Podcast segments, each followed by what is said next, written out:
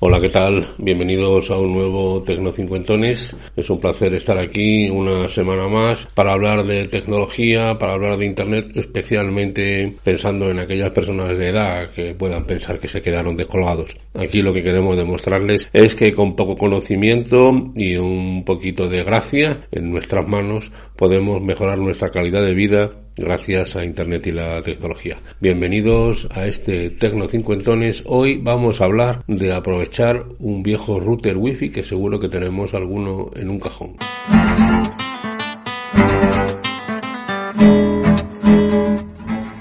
Con un router eh, antiguo se pueden hacer muchas cosas. Eh, cualquier informático los conserva, los reutiliza, especialmente si vive en una casa grande, pues por ejemplo para convertirle en un repetidor wifi, etcétera. La verdad es que hay, hay mucha información en internet a este respecto. Yo como voy a lo práctico, les voy a contar cómo he resuelto, en este caso fue un amigo cercano y un, y un compañero que me contó un, un, problema que a lo mejor lo tienen ustedes también. Ellos son muchos de familia, entre nietos que ya son adolescentes, hijos, primos, etcétera. Su casa, eh, bueno, siempre está llena de gente. Ahora no tanto por, por el tema de la pandemia, pero siempre hay mucho movimiento y pues cada persona que viene pues le pide el, la contraseña del wifi. ¿Qué ocurre? Pues que él está convencido de que ya se ha corrido tanto la voz de la contraseña de su wifi que está convencido de que hay gente de la de su alrededor que probablemente la esté usando es decir que ya digamos que ha perdido la privacidad de la contraseña de su wifi lo cual eh, aparte de poner en riesgo su seguridad personal y que bueno pues se pueden cometer delitos a través de su wifi luego hay que dar muchas explicaciones a las autoridades esto poca broma con esto pero sobre todo es que mm, si estás suscrito por ejemplo a una plataforma de televisión pues la verás con dificultad. Conclusión, que quiere prácticamente eh, cerrar la wifi y cambiar la contraseña para hacerlo. Por supuesto, le he dicho que ahora, que tiene pocas visitas, cambia la contraseña. Eso lo primero. Es sencillo.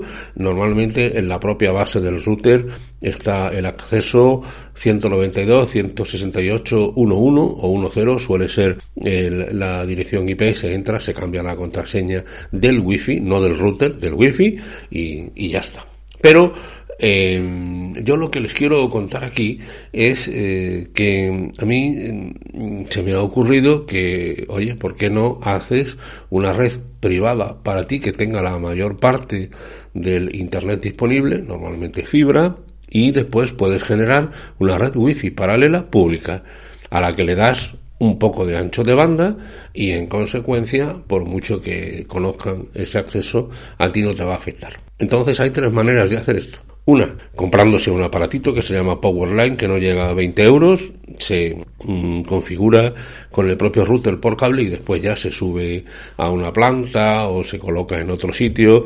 Esto, por ejemplo, pues lo utilizan eh, bares, eh, restaurantes que ofrecen wifi a sus clientes que generan específicamente esta red wifi de poca capacidad y a la que van cambiando cuando lo desean la, la contraseña. Otra manera de hacerlo es configurar tu propio wifi los, los, eh, en el router. Los routers modernos, normalmente todos los que tenemos ahora en casa, permiten eh, configurar una segunda red wifi y esta segunda red wifi lo que genera es con la potencia que tú quieras darle de 100 le puedes dar 10 por ejemplo pues para que eh, se utilice por parte de los invitados. Obviamente esto no quita que haya que tener que cambiar la contraseña con cierta frecuencia para evitar los problemas de accesos de seguridad. Y después la tercera opción que es la que yo he puesto en marcha es el viejo router wifi de una anterior instalación, por ejemplo, que probablemente tienen ustedes guardados en un cajón, pues ese router wifi se conecta por cable, por uno de los puertos RJ45 que se llama por los cables de red,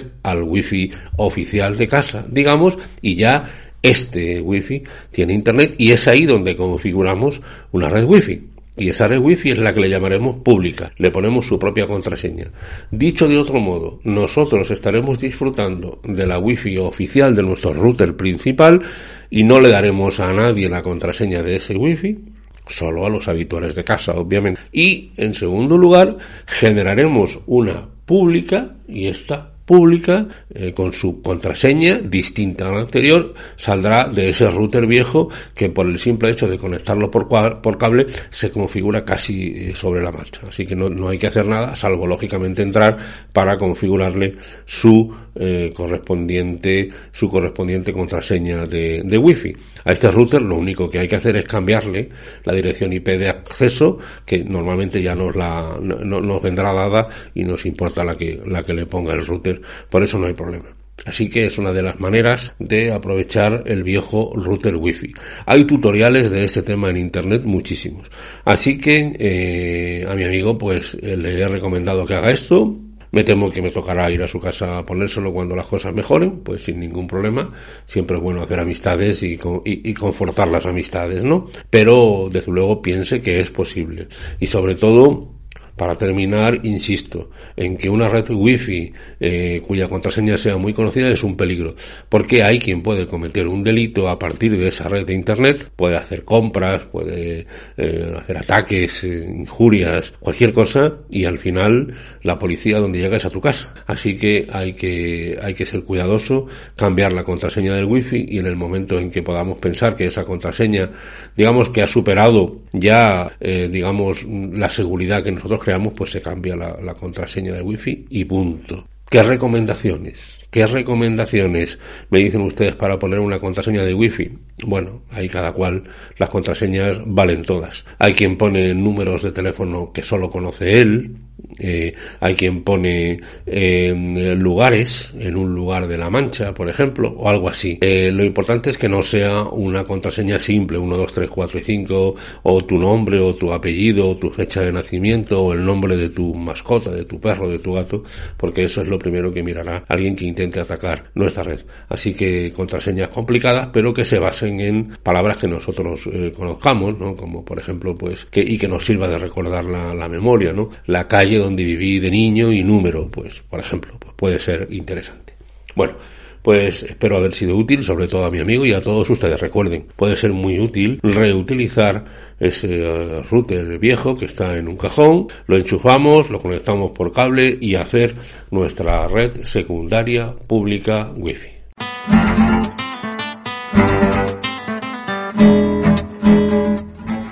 Pues hasta aquí este Tecno Cincuentones. Soy Antonio Manfredi, correo electrónico antoniomanfredi arroba gmail.com, en, en, Twitter soy arroba Antonio Manfredi y en Facebook estamos en Tecno 50. Hasta la semana próxima, un abrazo para todos.